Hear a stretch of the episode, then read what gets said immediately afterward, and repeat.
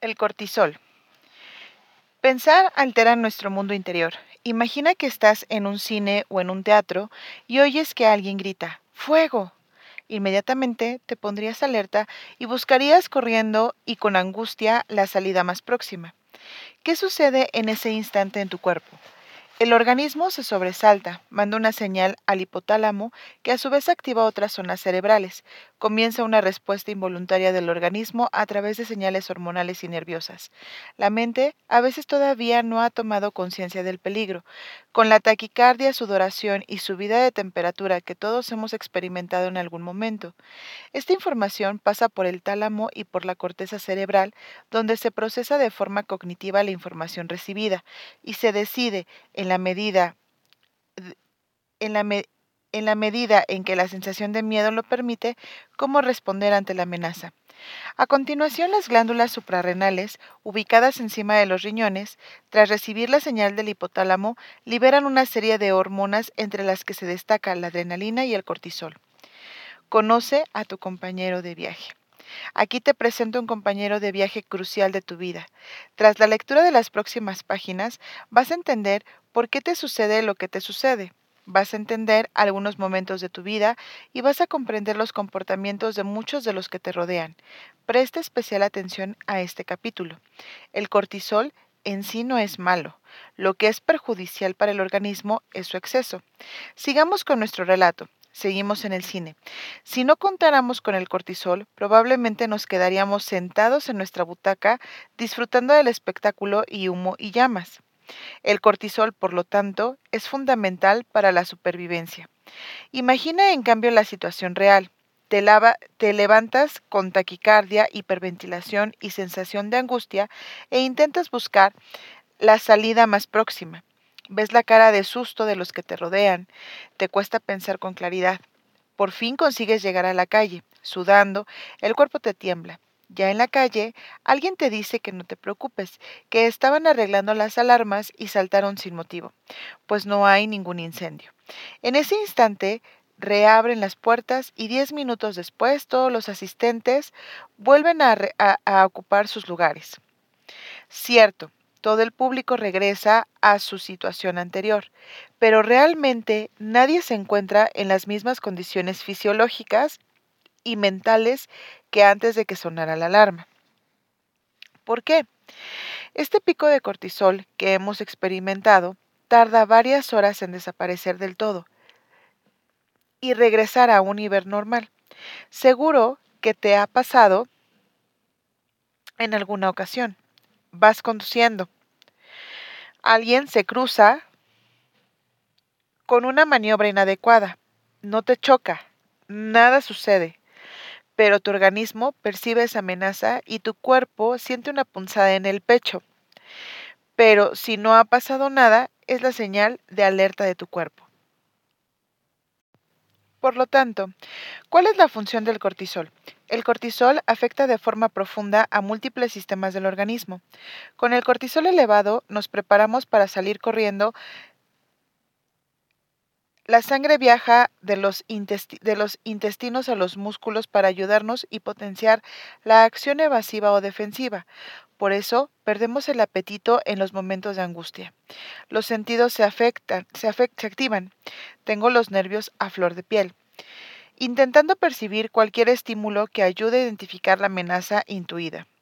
Tu musculatura recibe las señales necesarias, tanto nerviosas como bioquímicas, para prepararse para la evasión del peligro o la lucha. El cortisol ayuda a que el oxígeno, la glucosa y los ácidos grasos puedan cumplir sus respectivas funciones musculares.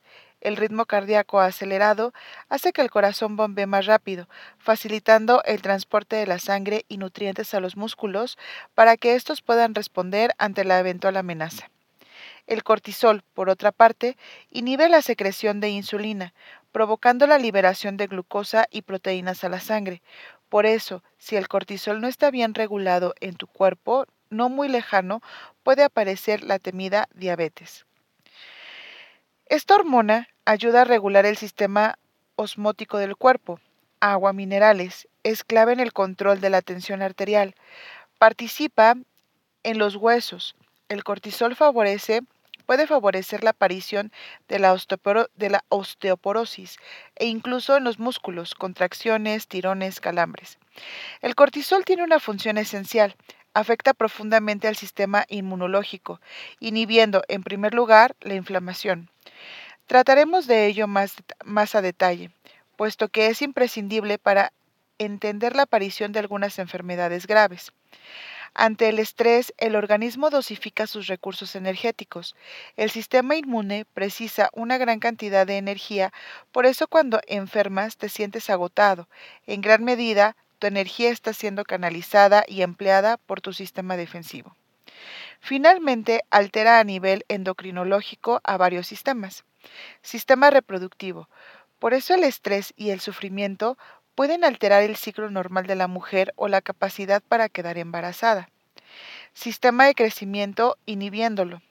Sistema tiroideo, con la aparición de alteraciones tanto hiper como hipotiroidismo u otras enfermedades relacionadas con esa glándula. A todo esto se añade un factor relativo al crecimiento del cuerpo. Ante una amenaza inminente, tu cuerpo precisa toda la energía posible. Por ello, paraliza y bloquea todo lo prescindible incluyendo lo que tenga que ver con el crecimiento. Todos los días mueren millones de células y por eso el ser humano precisa una regeneración celular a diario, pero si interferimos por estrés en este crecimiento, el cuerpo enferma porque está perdiendo células que no consigue reemplazar. ¿Qué pasa si retornas al lugar del evento traumático? Un tiempo después regresas al mismo lugar, te sientas en la butaca y de repente no sabes por qué estás alerta. Te levantas y oteas con la mirada a algún lugar cercano a la puerta de emergencia, incluso lo pienses bien y cambias de sitio para sentir la proximidad de la salida. Lo que te ocurre es que estás reviviendo la angustia de la vez anterior. Tu cuerpo en ese momento está generando la misma cantidad de cortisol que cuando de verdad sonó esa alarma. Tu mente y tu cuerpo no distinguen lo que es real de lo que es imaginario. El cerebro, por lo tanto, altera profundamente nuestro equilibrio interior. Cuando pensamos en cosas que nos preocupan, esos pensamientos tienen un impacto similar a la situación real. Cada vez que imaginamos algo que nos agobia, se activa en el organismo el mismo sistema de alerta y se libera el cortisol que sería necesario para hacer frente a esa amenaza. ¿Qué sucede si vivimos preocupados por algo constantemente? Las preocupaciones o la sensación de peligro prolongada, real o imaginario, pueden aumentar los niveles de cortisol hasta un 50% por encima de lo recomendable. Dato fundamental para entender el estrés. El cuerpo no se pone en marcha únicamente ante un peligro real o una amenaza, también se activa de la misma manera ante la inquietud de poder perder nuestro trabajo o nuestros bienes o ante la posibilidad de que peligre nuestro prestigio, una amistad o una posición social en la comunidad o en un grupo determinado. El cortisol es una hormona cíclica. Durante la noche su nivel es bajo y asciende hasta el pico de las 8 de la mañana, volviendo luego a, a descender de manera progresiva. La liberación del cortisol posee un patrón que sigue habitualmente el ritmo de la luz. Se libera más al despertarse, lo que resulta en cierto modo beneficioso para activarnos por las mañanas. Decrece a lo largo del día y aumenta ligeramente al anochecer. Cuando el cortisol se eleva de forma crónica, pasa a comportarse como un agente tóxico. tóxico. El estrés es uno de los factores predominantes que articula la respuesta inflamatoria del organismo a través de los principales circuitos endocrino, inmunológico y neuronal. El estrés provoca modificaciones sustanciales en el correcto funcionamiento de los sistemas involucrados en el proceso inflamatorio. En el endocrino, el organismo responde activando la liberación del cortisol y de la noripinefrina. Si uno se intoxica por cortisol en sangre, se produce una alteración de la respuesta inflamatoria. El sistema inmunológico también posee una relación importante con la respuesta inflamatoria. Las células de defensa que disponen en su membrana de receptores específicos para el cortisol se vuelven más sensibles y dejan de controlar de forma tan específica la inflamación. El sistema nervioso es el responsable de elaborar y coordinar la respuesta frente a una amenaza o peligro. El cerebro, mediante el sistema nervioso periférico, el sistema nervioso simpático, posee una importante función, ayudando del sistema hormonal cortisol, pone en alerta al resto del cuerpo. Estas señales permitirán los cambios de nuestro organismo a que nos hemos referido para adaptarse a ese peligro. Si el estrés se convierte en crónico, los mecanismos de adaptación y reacción se saturan, pudiendo producirse un bloqueo neurológico que derive en diferentes enfermedades. Por lo tanto, una persona bajo estrés continuo sufre principalmente dos problemas. Por una parte, el crecimiento y la regeneración sana del cuerpo se detiene y por otra, el sistema inmunológico se ve inhibido. Entendamos el sistema nervioso. El sistema nervioso vegetativo está formado por el conjunto de neuronas que regulan las funciones involuntarias. Este sistema se subdivide a su vez en el sistema nervioso simpático y el nervioso parasimpático, dos sistemas completamente antagónicos, el primero relacionado con la acción y el segundo con el reposo. El sistema nervioso simpático está relacionado con el instinto de supervivencia, con el comportamiento que se, que se activa en los momentos de alerta. Pone en marcha mecanismos de aceleración y fuerza de la, de la contracción cardíaca.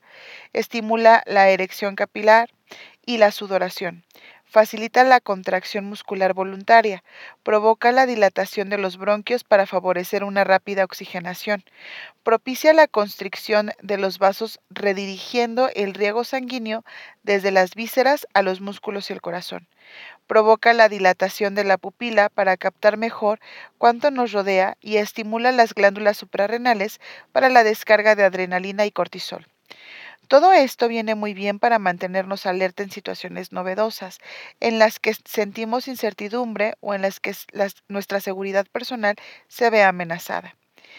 Si hay que darse a la fuga, resulta conveniente que la sangre no se encuentre en nuestro aparato digestivo, sino en los músculos de nuestras extremidades.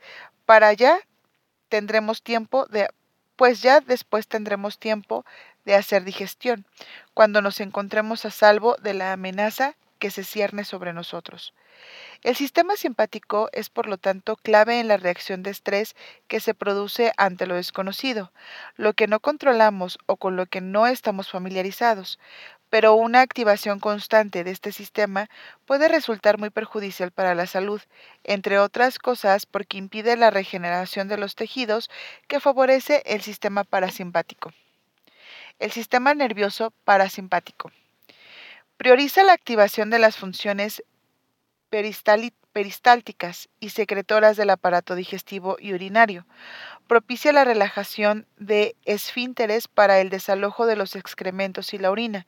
Provoca la constricción de bronquios y la secreción respiratoria. Fomenta la vasodilatación para redistribuir el riego sanguíneo hacia las vísceras y favorecer la excitación sexual, y es responsable de la disminución de la frecuencia y fuerza de la contracción cardíaca. En general, el sistema nervioso parasimpático está relacionado con el cuidado de las células y los tejidos, evitando o reduciendo su deterioro, de tal forma que podamos vivir más tiempo y en mejores condiciones. Los síntomas derivados de ese cortisol tóxico. La vida actual es más inflamatoria que la de antes. El estrés crónico reduce la sensibilidad de las células inmunitarias al cortisol, es decir, el sistema defensivo del organismo se desactiva y es incapaz de luchar contra una amenaza real, frena la capacidad de regulación inflamatoria y por lo tanto el cuerpo es incapaz de defendernos contra los peligros. De hecho, tras las situaciones de amenaza, miedo o tensión, se activan sustancias prostaglandinas, leucotrienos y citoquinas, que pueden resultar profundamente dañinas para los tejidos. Esta es la causa por la cual en esos momentos somos más propensos a contraer infecciones. ¿A quién no le ha sucedido que unos días después de comenzar las vacaciones enferma? Nuestro cuerpo se debilita y cede paso a algún catarro, infección de orina o gastroenteritis. Esta alteración del cortisol, sistema inmunológico, llega hasta los genes. Sabemos que el cortisol tóxico altera hasta los niveles más profundos.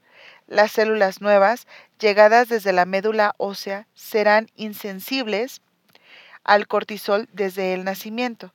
Esto puede ser la causa de muchas enfermedades y trastornos de hoy en día. Estamos en pleno campo de la experimentación. La sola idea de sentirse amenazado aumenta la producción de las citoquinas inflamatorias, proteínas que pueden resultar muy dañinas para distintas células del organismo. Esto suele asociarse a una reducción de células de nuestro sistema inmune, lo que nos hace más proclives a contraer infecciones. Y al contrario, cuando en lugar de sentirnos amenazados por otros, nos sentimos comprendidos y colaborados y colaboramos con los demás, se activa el nervio vago, que forma parte del sistema parasimpático. ¿Qué sucede cuando por estrés, problemas de diversas índole, temores o tensión, el nivel de cortisol permanece elevado durante mucho tiempo. Las personas que viven constantemente estresadas, alerta o con miedo sufren un mayor deterioro de sus células y un envejecimiento precoz. Hoy sabemos que muchas enfermedades se activan y comienzan tras periodos de estrés crónicos donde las personas conviven con esas sensaciones. El nivel de cortisol, como hemos explicado, sube en circunstancias de miedo, de amenaza, de tristeza o de frustración. Si estamos intoxicados por cortisol, esta hormona está inundando la sangre en lugar de la serotonina o la dopamina, hormonas que tienen un impacto positivo y de bienestar en el cuerpo y la mente. Esta sintomatología se produce a tres niveles, físico, psicológico y conductual o de comportamiento. Físico. Te enumero algunos, algunos problemas. Caída de pelo, temblor de ojos, sudoración excesiva de manos y pies, sequedad de la piel, sensación de nudo en la garganta, opresión en el pecho, sensación de ahogo, taquicardias, parestesias, adormecimiento de extremidades, problemas y cambios gastrointestinales, colon irritable, dolores musculares, problemas en la tiroides, migrañas, tics, artritis, fibromalgias.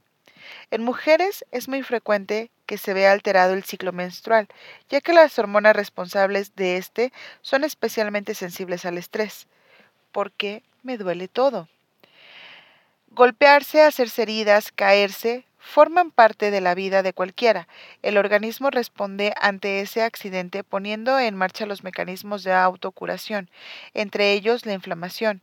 Esta respuesta es buena y sana porque previene el cuerpo de infecciones y de males peores, ayudando a reparar el daño producido en las células y de los tejidos.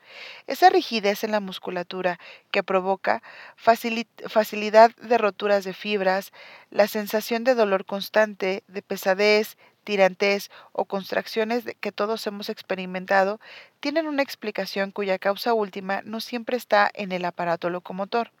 El estrés mantenido de forma crónica, la falta de ejercicio sano o la alimentación son algunas de las causas de ese dolor constante. Esta es una de las razones por las que hoy se abusa de los AINES, fármacos antiinflamatorios como el ibuprofeno. Los dolores musculares no solo son debidos a la inflamación provocada por el mecanismo adrenal cortisol inmunológico, sino por la activación del sistema nervioso simpático que conduce de forma involuntaria al cuerpo a adoptar una postura defensiva. A veces, esas molestias musculares son muy intensas en la zona mandibular, trastorno de la ATM, articulación temporomandibular se producen debido a un movimiento constante de apretar los dientes, bruxismo, que acaban desgastándolos y dañando la articulación de la mandíbula. El bruxismo es especialmente intenso durante la noche. Hoy es muy común dormir con aparatos adaptados para este problema. Psicológico. Se produce un cambio en los patrones de sueño. Dedicaremos un apartado a ello. Irritabilidad, tristeza, incapacidad para el disfrute, apatía y abulía. En un estado, en un estado permanente de alerta surgen fallos de concentración y o memoria. La ansiedad permanente es la puerta deslizante hacia la depresión. Muchas depresiones provienen de vivir alerta durante largos periodos de tiempo. La memoria es muy sensible a los niveles de cortisol. El hipocampo es la zona del cerebro responsable del aprendizaje y de la memoria y se ve afectada directamente por cambios en los niveles de cortisol. Seguro que te habrá pasado. Llegas a un examen que llevas más o menos bien preparado, pero al que acudes muy nervioso y te quedas en blanco. Pero si te lo habías estudiado, explicado de forma sencilla, lo que te ha sucedido es que te has bloqueado. Tu hipocampo, por culpa de un aumento súbito de cortisol, esos nervios anticipatorios cuya fuente es un y si suspendo, ¿qué va a pasar? No me acuerdo, seguro que me preguntan lo que no me sé, bloquean el hipocampo y la memoria, provocando que nuestros temores, inicialmente confundidos, se hagan realidad. Conductual. Con altos niveles de cortisol, uno tiene el aislamiento, no le apetece ver a sus amigos o familiares, le cuesta iniciar una conversación y esquiva las actividades habituales. Por otra parte, se muestra inexpresivo en actos sociales, sin ganas de abrirse a otros. El estrés fisiológico, eustrés, no es malo ni tóxico, todo lo contrario, es la respuesta natural que el organismo activa ante una amenaza real o imaginaria, imprescindible para la supervivencia en los momentos de peligro y que nos ayuda a responder de la mejor forma posible ante el desafío. Lo realmente perjudicial sucede cuando, desaparecida o siendo infundida dicha amenaza, la mente y el cuerpo siguen percibiendo la sensación de peligro o miedo.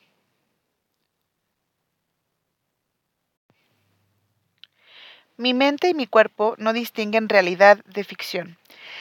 Esta es otra de las principales ideas que quiero compartir en este libro. El cerebro no sabe diferenciar lo que es real de lo que es imaginario.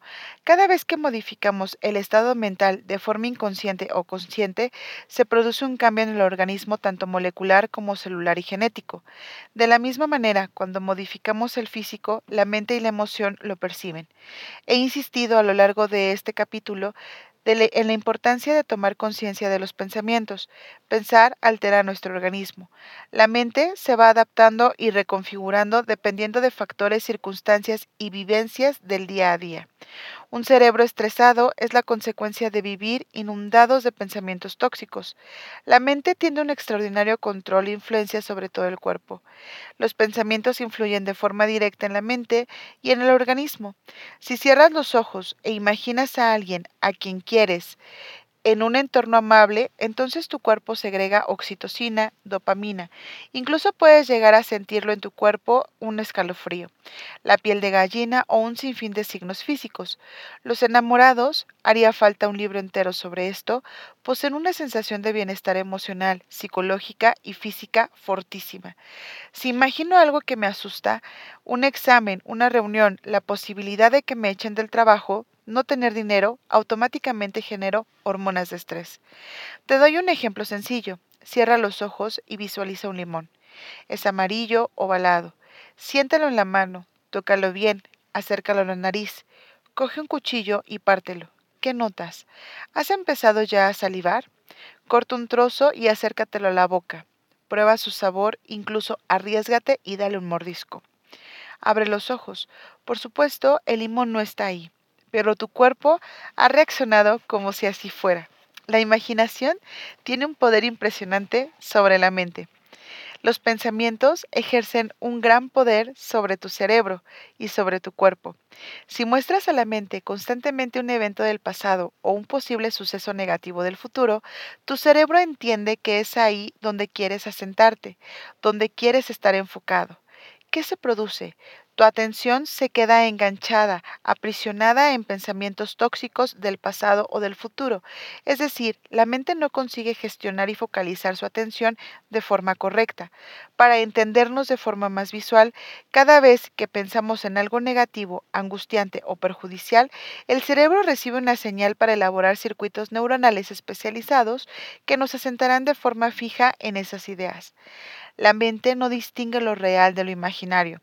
Vemos más adelante pautas concretas para, reeducar los pensamientos y dominar la corriente de ideas negativas que bloquea nuestra mente. alimentación, inflamación y cortisol. Algunos dicen que somos lo que comemos. Yo soy más partidaria, del somos lo que sentimos, pensamos y amamos. Pero soy consciente de que la alimentación posee un rol fundamental en la salud. Sabemos que algunos alimentos tienen una relación importante con enfermedades graves, como puede ser el cáncer, y por lo tanto no es algo que debamos desdeñar. En los últimos años, los hábitos de alimentación se han modificado ostensiblemente. En la actualidad, según los datos que manejan los especialistas en nutrición, nuestro organismo ingiere un 30% más de alimentos proinflamatorios que hace unos años. Las personas con inflamación crónica poseen niveles por debajo de lo recomendable de algunas vitaminas D, E y C y de niveles de omega 3. Por otra parte, la inflamación persistente altera la barrera intestinal, promoviendo una mayor permeabilidad a ciertas sustancias. Esto termina perjudicando al sistema inmune, pudiendo acabar en molestias y reacciones negativas tras ingerir algunos alimentos. Los alimentos que activan la inflamación tienen enorme relación con la liberación de insulina por parte del páncreas. Entre estos sospechosos habituales nos encontramos el alcohol, sobre todo a dosis altas, grasas saturadas, bebidas azucaradas y harinas refinadas, especialmente de las empleadas en bollería industrial. Cuidado con la CRI, comida rápida inflamatoria. Según un estudio publicado recientemente en Harvard, las mujeres con alimentación rica en productos inflamatorios, harinas blancas, grasas saturadas y trans, bebidas azucaradas y carnes rojas, tienen un riesgo un 41% mayor de padecer depresión. Hay que volver a los alimentos que tienen efecto antiinflamatorio, como el omega 3, algunas especias como la cúrcuma que posee un efecto antiinflamatorio potente, los cítricos, la vitamina D. Cada vez existen más estudios que asocian depresión con bajos niveles de vitamina D. Los psiquiatras estamos comenzando a elevar los niveles de vitamina D en pacientes y hemos observado una mejoría en síntomas depresivos tras el tratamiento con la vitamina D. La cebolla, el puerro, el perejil, el laurel y el romero. De hecho, en algunas lesiones de pie o tobillo, introducir el pie en agua con laurel y romero aporta buenos efectos para disminuir la inflamación. ¿Qué rol juega el aparato digestivo en la inflamación? Hace un par de años me propusieron realizar un estudio sobre los probióticos, la flora intestinal y su relación directa con el estado emocional o mental. Recabé mucha información al respecto. Revisando artículos y publicaciones sobre el tema, es un campo apasionante y con mucho futuro, y en los últimos años se han multiplicado los estudios al respecto. Impera una conexión importante del cerebro con el intestino, el tubo digestivo que abarca desde el esófago hasta el ano. Está tapizado por más de 100 millones de células nerviosas. Esto es equivalente a todo lo existente en el sistema nervioso central cerebro-cerebro-tronco. Por otra parte, dentro del tubo digestivo contamos con más de 100 billones de microorganismos. Poseen una función importante en el procesamiento de los nutrientes y alimentos y liberan gran cantidad de moléculas al intestino. Estas pueden llegar a influir en el organismo de forma esencial. Estas investigaciones son recientes y en muchos aspectos están todavía en pañales, pero los primeros estudios publicados al respecto en experimentos con ratones muestran que la carencia de flora bacteriana tiene una repercusión importante en el organismo incluido el cerebro. Se está prestando especial atención a la relación causa-efecto entre ciertos cambios bruscos en la flora bacteriana y simultáneas alteraciones del estado de ánimo o la conducta del paciente. Las teorías son diversas. Una revisión publicada en 2015 Kelly et al. sugiere que los déficits en la permeabilidad del intestino puede ser la causa de la inflamación que aparece en los trastornos del ánimo. Por otro lado, se postula que algunos microorganismos segregan sustancias que desempeñan la labor de neurotransmisores en el cerebro. Finalmente, algunos especulan con que algunas de las sustancias producidas por esos microorganismos del tubo digestivo afectan directamente al sistema inmune o al sistema nervioso. La microbiota posee un papel fundamental en la regulación de la permeabilidad intestinal y en el componente inflamatorio de la depresión. La serotonina, hormona de la felicidad y del bienestar, del apetito, del líbido y de las múltiples funciones en la mente y del cuerpo, es la responsable de los estados de ansiedad y depresión. Sería un error reducir la depresión a los niveles de serotonina cerebrales. Aproximadamente el 90% de la serotonina del cuerpo se produce en el intestino, el resto por el cerebro. Cada vez existen más investigaciones sobre los probióticos y el estado de ánimo.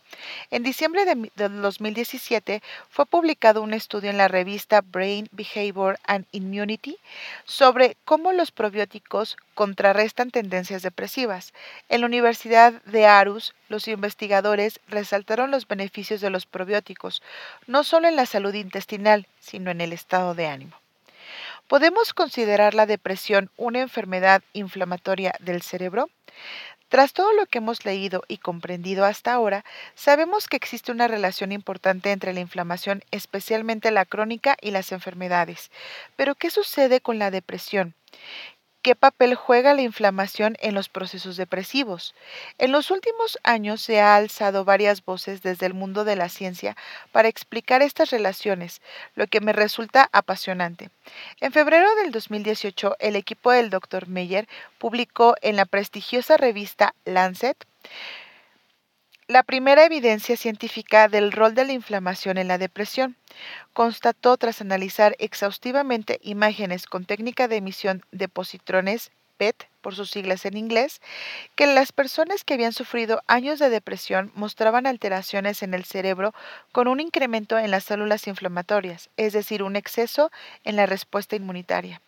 Por otra parte, se ha observado que tras administrar algunos fármacos inmo inmunomoduladores, como puede ser el interferón, para el tratamiento de la esclerosis múltiple, el melanoma, la hepatitis C y otras enfermedades, muchas de esas personas presentaban sintomatología depresiva de forma conmóvida. ¿Qué sucede con los niños que sufren violencia, traumas, heridas severas y bullying? Estudios recientes sugieren que el estrés en la infancia, bullying, separación de los padres, abuso físico o psicológico provoca procesos inflamatorios que pueden hacer a los niños más, vulnerables a sufrir trastornos del ánimo, mayor vulnerabilidad e incluso provocar depresión en la edad adulta. Actualmente esto se puede medir en sangre.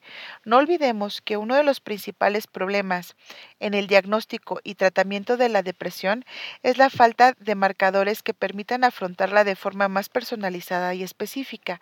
Uno de los parámetros más fiables en este aspecto es la, la proteína C reactiva en sangre. La proteína C reactiva elevada en sangre está relacionada con falta de energía, alteraciones del sueño y del apetito. Es razonable que a los pacientes que no respondan a los antidepresivos conocidos se les planteen otras alternativas. Una solución puede residir en medir los niveles de marcadores inflamatorios como son la IL-6, el PCR, proteína C reactiva, etc. Se sabe que pueden resultar marcadores fiables en el diagnóstico y seguimiento de la depresión. Las personas con depresión poseen la proteína C reactiva casi un 50% más elevada que el resto.